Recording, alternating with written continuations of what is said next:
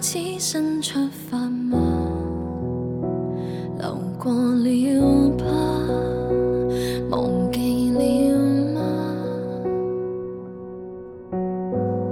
冲沙边餐台的配搭，曾经种花，如今暗哑。谁仲并冇一杯清茶，三两闲话，欢迎来到清河茶室，我是主播 Roy。阳春三月终于到了，前一段时间北京有非常猛烈的沙尘天气，最近也终于好起来了。我家楼下的海棠花开得特别的浓烈，很好看。呃，在平常上下班的路上，两旁的那些枯藤老树也都恢复了生机，披上了一层绿色。虽然说还没有那么浓烈，但是看着也让人心情非常舒畅。看起来呢，北京的寒冬总算是彻底过去了，气温也慢慢的回升起来，周围人们的活力我感觉也在慢慢的恢复。我自己呢，对工作生活的期待也会越来越多。不知道此时此刻在远方收听节目的你，会有什么样子的感受呢？不管平常的工作生活怎么样吧。都希望你能走出阴沉沉的天气，走到灿烂的阳光里。今天想谈一个很有意思的话题，这个话题是四个字啊，叫培养自己。收听我这一期播客节目的听友，不知道有多少来自于我另一个专辑《产品经理是日谈》。我自己从事的职业是互联网的产品经理。从业七八年的时间，从入门的一个小白到后来成为产品架构师，从一开始做专业工作，到最后去带领一个团队去做更多的工作。那在工作上有很多的领悟与总结，我把这些想法总结成了呃播客节目，非常幸运得到了一些朋友们的关注。嗯，但是呢，这个播客节目可能更偏工作一些啊，特别明显，听友们都是在上下班的路上去听。平常一到休息日，根本从来就很少有人去听啊，特别有意思。嗯，我做完这个播客节目之后呢，有很多听友从我专辑里面留下的微信号和我建立了联系。呃，特别是在北京本地的一些朋友，呃，周末约着喝了喝茶，大家呢经常会问我一个问题，呃，哎呀，我感觉你的成长是非常快的，你是怎么做到的呢？是得到了。什么样子的培养呢？啊，当然我自己并不认为我有什么成绩啊，这是真心的，不是说故意去谦虚。呃，但是我觉得呢，说到成长这件事情，我还是有挺多可以分享、可以唠一唠的。嗯，我觉得，呃，个人的成长是一件非常有意思的事情啊。就是而且我我这个人特别有意思，就是别人问我的问题呢，呃，不管什么问题，我也都会认真去想一想，更别提是关于个人成长的问题了。呃，关于这个成长的问题，我思考了很久，总结了很多。哎，我想着想着，在我的脑海中就冒出四个字来，叫做培养自己。为什么我会突然间想到培养自己呢？嗯，不知道正在收听节目的你是不是学生朋友？因为我原来的呃那一张播客专辑呢，很多的听友都是学生朋友。呃，我在回顾我自己短短三十出头的人生历程的时候啊，我发现一个问题。嗯，就是七八年前我刚从学校毕业的时候，其实和很多的朋友们的问题是一样的，就是特别好奇啊，那些看上去，呃，工作生活取得不错的进展的前辈们是怎么闯出来的呢？是不是得到了什么特别的培养帮助呢？哎，然后到我自己身上的时候，我也会去抱怨啊，就说我没有得到什么关注和帮助呀，我好像也没有什么人去特意的培养我。现在回过头想一想这些想法呢，觉得还蛮有意思的。我们大多数人经历的教育体系都会让人有一种错觉，就是觉得总会有一个人去催着自己学习，总会有人带着自己进步成长。因为什么呢？因为长达十几二十年的正式教育里面，就有一个教育系统在培养我呀。不论这个系统实际上做的怎么样啊，你不能否认，有一个庞大的组织在带着自己往前走。这个组织跟自己的接触点可能是我的班主任、辅导员、硕士研究生的导师、博导，他们就在培养我。当然，呃，具体情况具体分析啊，可能不同的人给我们的培养不太一样，呃，不一定有特别多的深度啊。但是不管实际做的怎么样，不可否认，就是有一个大组织在带着自己走呀，对吧？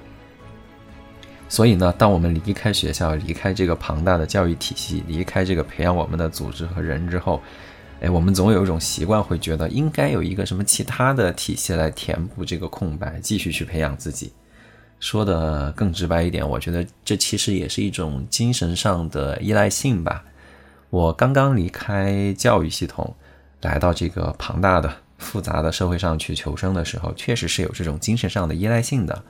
我当时就觉得，我我是一个新人，部门要给我配个导师吧，公司要给我一个明确的培养计划和发展路径吧，这样我才感觉到啊，我未来可期，充满希望。要是那个时候跟我说，哎，现在就靠你自己了哟，我肯定会抱怨，为什么呀？为什么没有人培养我呢？但是真的会有别人来培养我吗？我仔细想了想，当然会有一些人来帮助我，不能昧着良心说没有人帮助自己培养自己啊。但是真要说持续的培养，我想了想，嗯，想了很久吧，最终我得出来的结论就是人只能靠自己培养自己，所以才有了我这一期播客节目的主题——培养自己。这个说法啊很有意思。我自己培养我自己，主语宾语都是我，就感觉好像我在说我背着我前往前走一样。呃，那我怎么培养我自己呢？我不知道此时此刻的你怎么想这个问题啊？如果说主语宾语是一个对象，确实很难理解啊。但是如果这句话里面的前面的我自己和后面那个我自己不是一个东西，是不是还比较能说得通？我感觉这一集的播客节目的完播率可能会比较低啊，因为我在讲一个比较绕的话题。嗯，先别着急，我们接着聊一聊。你可以想想，如果我能够把我自己拆开成两个部分，诶，我的这一部分是老师，他去培养我；另一部分是学生，那是不是就能说得通了？我觉得这一点挺有意思的，但是很重要的。嗯，接下来我想讲一讲这部分。如果大家能听明白的话呢，就会明白我要说的培养自己是什么意思，也就能踏上培养自己的旅程。我自己怎么就能够一分为二呢？其实这也不是我自己独创的一个说法，人格呀、自我呀，它本身就是可以被分层的。呃，弗洛伊德的精神分析法就说了，人有本我、自我、超我嘛，是可以分开的。那个本我比较冲动，充满着动物性，而超我则比较理性，追求美。而自我在居中做一些调节，呃，不光弗洛伊德有这个说法，在哲学领域里面，像黑格尔的精神现象学也说了，意识可以分为感性、知觉、知性三个部分，在意识之后呢，还有自我意识。总之，我自己很复杂，是可以分开的。嗯，其实，在心理学的词语里面还有一些词啊，例如说，呃，awareness of awareness，就是意识到意识。还有那种自述型的自我，英文单词我稍微有点忘了。抛开这些晦涩的学术理论啊，我作为一个真实存在的人，哎，前一段时间还在北京的沙尘暴里面吃了满嘴的土的人，我确实真实的感受到我自己是可以被区分开看的。嗯，这种区分开看其实和人的成长历程有关系，可以分享聊一聊。在很小的时候呢，自己的感受意识是一团混沌。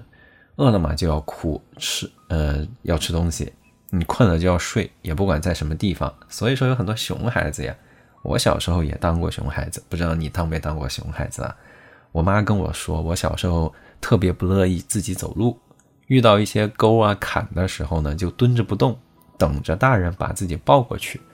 嗯，很明显那个时候的我就没有自我意识。呃，当然我不知道我这个表达准不准确啊，就是不会思考自己为什么遇到沟沟坎坎就要蹲下来，就是凭着自己的本能在行动。我是沉浸在自己的生活里的。嗯，其实类比一下，即使我现在长到三十多岁了，当我在工作生活中遇到一些困难挫折的时候，我有的时候也会去抱怨，怎么就没有人来帮自己？其实，在这个时候，我和那个小孩儿，那个蹲在前面不愿意走的小孩儿。也没有什么本质的差别，这就充分说明了我自己的自我里面仍然存在着这一部分，这一个蹲在坎前面不走的这个部分。不过这部分的我，它没有占据主要的地位，它不会一直占据我大脑中的这种支配地位，对吧？只在很少很少的时候会冒出来，每次冒出来的时候呢，还会被我自己弱弱的批评一下。哎，这是我自己动了脆弱性了，又开始不自立自强了。不知道你有没有这样子的感觉？那随着年纪的增长，人的大脑在发育嘛，意识也在不断变得很复杂。具体说是哪个瞬间，我开始意识到我自己，我可能也忘了。嗯，可能是哪一天，我正在和什么小玩伴去吵架，生气了。突然之间，我发现啊，我自己在生气。我发现我作为一个七八岁的小朋友，我正在生气。我意识到了，我刚刚被别人怎么刺激了一下，然后就触发了我的情绪。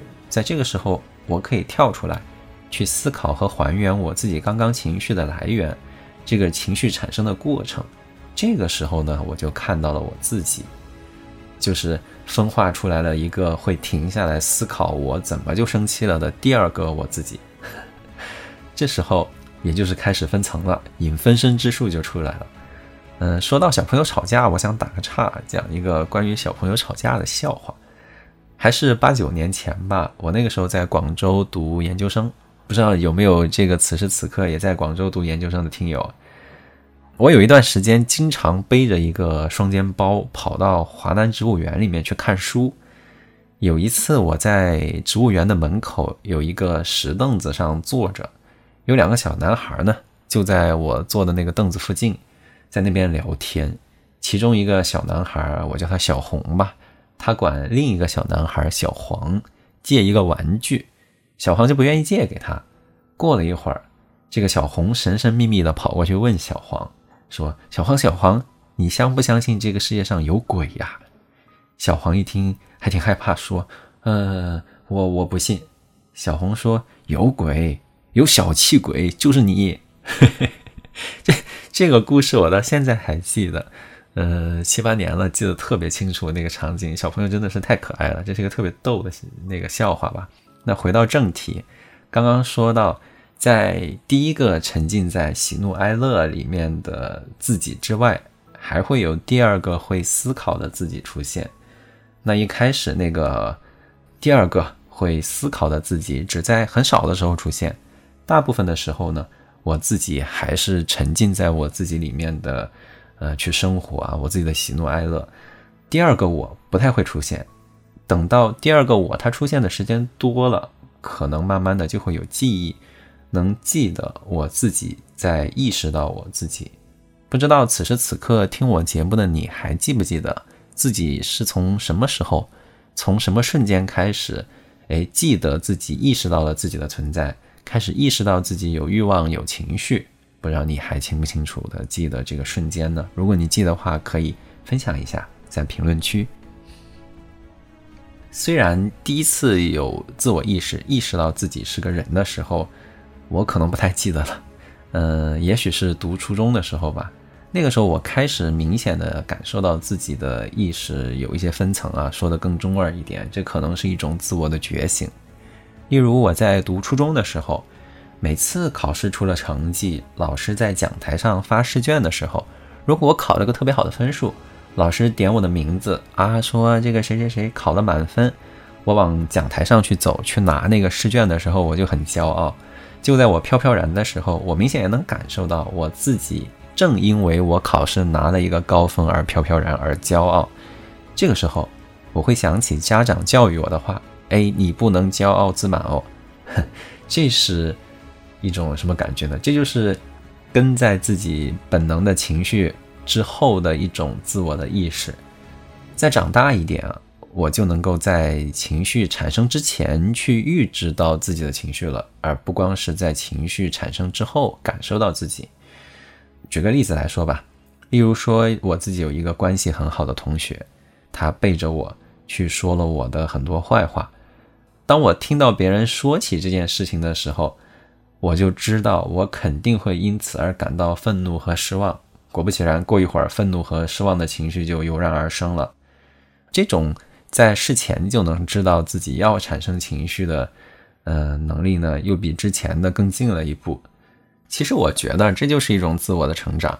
从一开始，意识不到自己，感受不到自己，到突然间发现了自己，最后还能提前去预知我自己会怎么样。其实这是一种理性的自己的成长，理性的自己的力量越来越强，它伴随着的也是一种自控力的提升。自己能够意识到、感受到、发现到自己，发现有两个自己，正好呢是初中、高中那个青春期的时候，这个时候也正是人比较矫情的时候，这两个自己便经常相互之间顾影自怜，开始觉得啊，周围的人都不懂我呀，平常我自己是这个样子示人，其实我自己还有一个更真实的自己。然后就会有很多小朋友们开始写一些啊，我在戴着面具生活之类的感伤的文字，嗯，这也特别好理解啊。如果就是一个饿了就吃，吃完就睡的沉浸在感官里的小孩儿，他才不会顾影自怜的说自己分成了两个自己，还特别伤感、特别矫情，是不可能的。所以在这段时间里面，呃，就很有意思了。如果说两个自己不能很好的互动，嗯，那就会出现一些问题。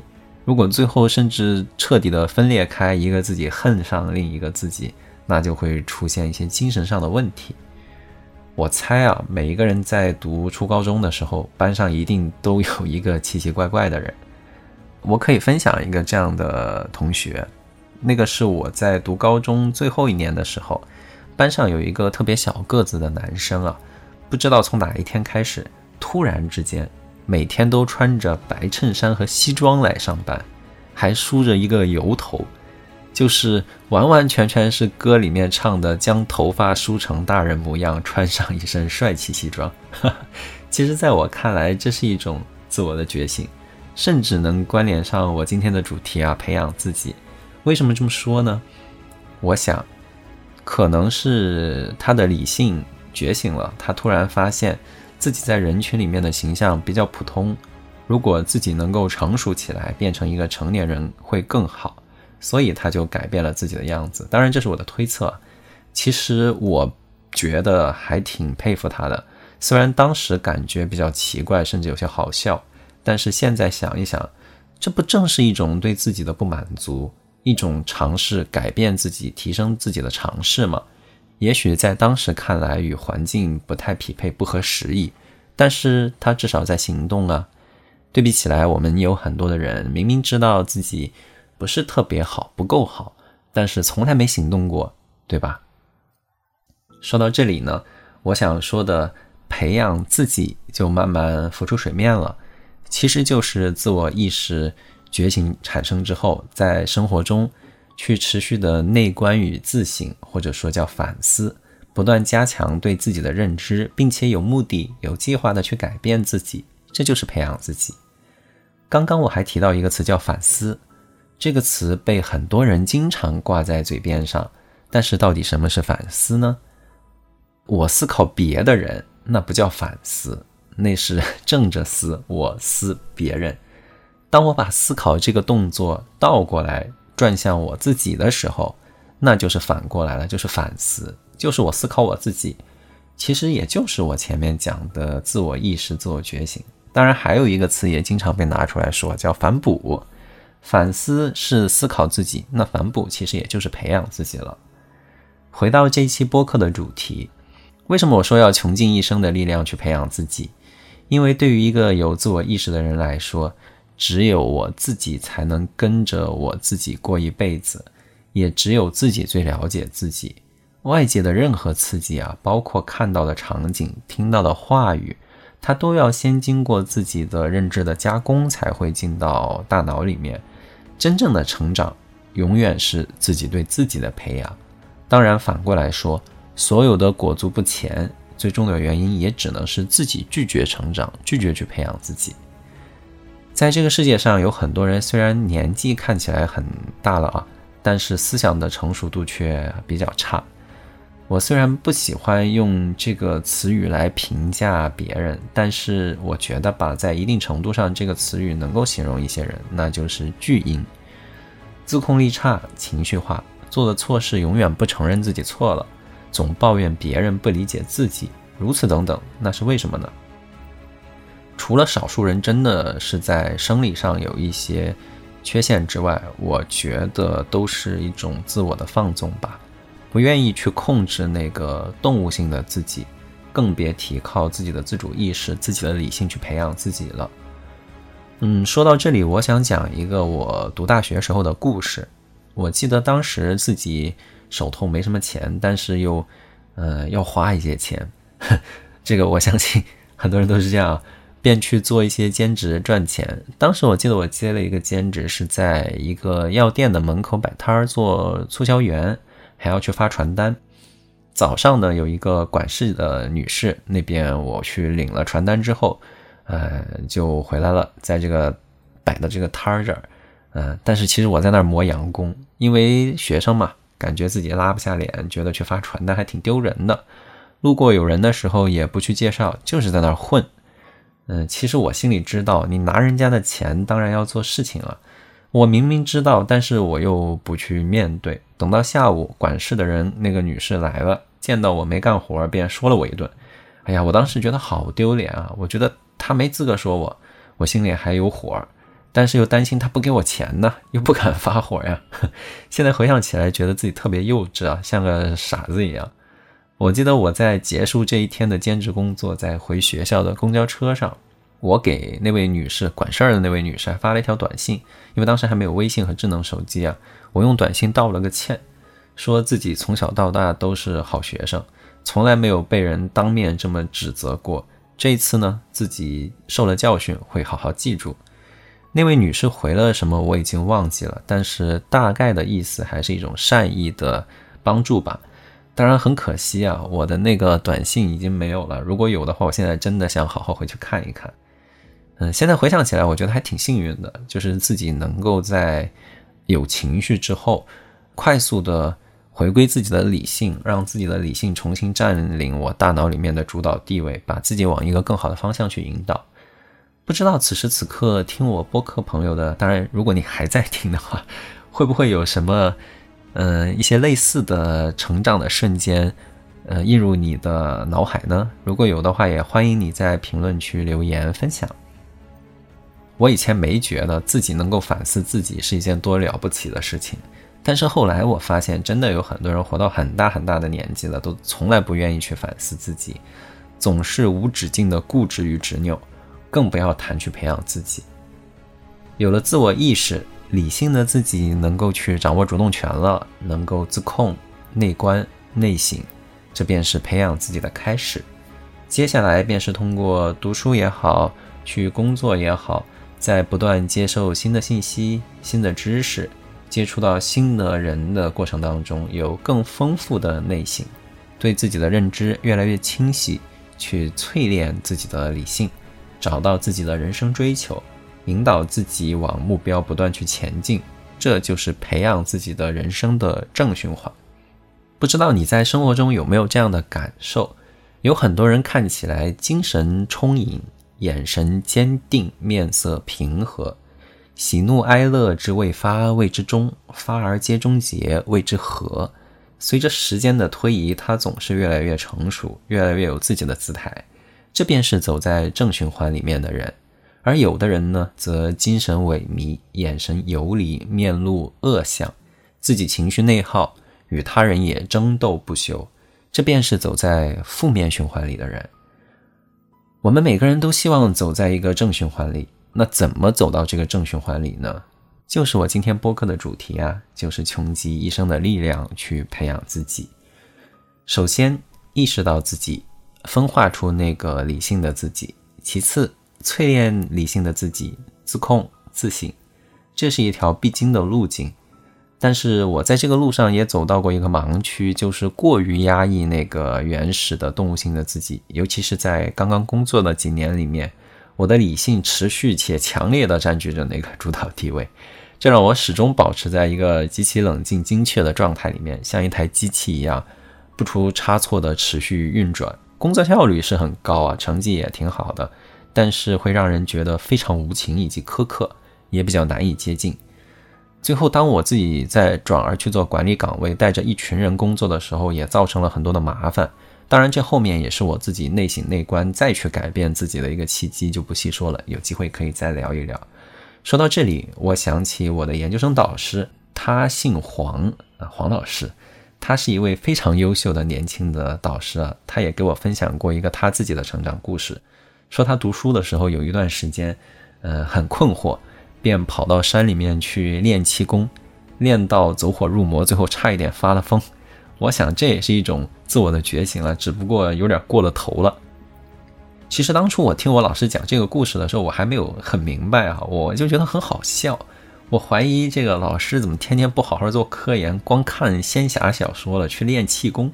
现在想起来，其实更加明白了，可能培养自己也得有一个度吧，别把自己练得走火入魔了。其实我在想这个话题的时候。呃，我最想说的还不是前面这些乱七八糟的零零散散的感受，我真正想说的其实是一个人如果穷极一生的去培养他自己，本质上这其实是一种自爱。如果一个人觉醒的很早，十年、二十年、三十年，持续的去培养他自己，他一定会练就一个历史的眼光，他会看到今天的自己并不是一个与背景割裂的此时此刻的单点的自己。自己说的每一句话，做的每一个动作，只看这一秒钟，可能就蕴含着过去自己几十年的经历。不论过去是开心的还是伤心的，成功的还是失败的，甚至是羞愧的、难以启齿的，我的现在都与我的过去密不可分。我必须接纳过去的自己，过去每个时刻、每个瞬间的我，都是现在的我的一部分。这其实是一种自爱。一个终身培养自己的人，他会把自己视为一个整体，他爱他自己，也正因为如此，他也会爱其他人。他当年淋过雨，所以他看到淋雨的人就好比看到他当年的自己，所以他要给别人撑伞呀。他当年迷茫过，所以当他看到迷茫的人，就好像看到他当年的自己，他要去帮别人提供一些建议意见。这个世界上有一类人，他当年穷过。现在他有钱了，便回过头去加倍欺负那些穷人。他当年在职场里跪着混出来，现在他当权了、上位了，便要加倍的让别人跪下去。这样的人其实不爱自己，不爱过去的自己，本质上也是一种不自爱。他的成功一定不是来自于对自己的培养。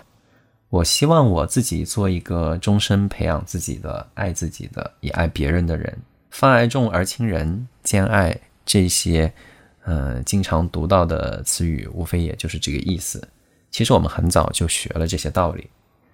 现在这个时代，信息技术越来越发达了，通过一块小小的屏幕，我们每天都能看到无数光怪陆离、异彩纷呈的人与事情。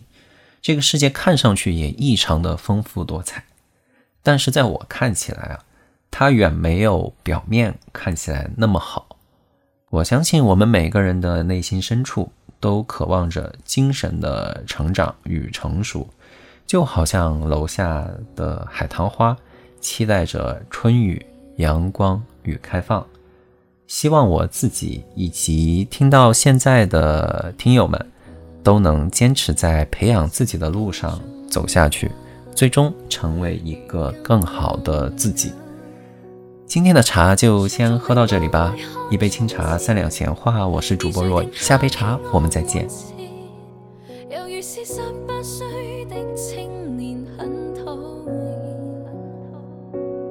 谁人愿伴你到成年？停留进俗世里浮沉，还难被伴你旅行，如途中。只可惜风景都错过。差一点方可亲吻我，喜欢这速马俘虏我，而你欠我。当天的街巷中碰过，吹起的烟圈中说破，心中这一位英俊少年的爱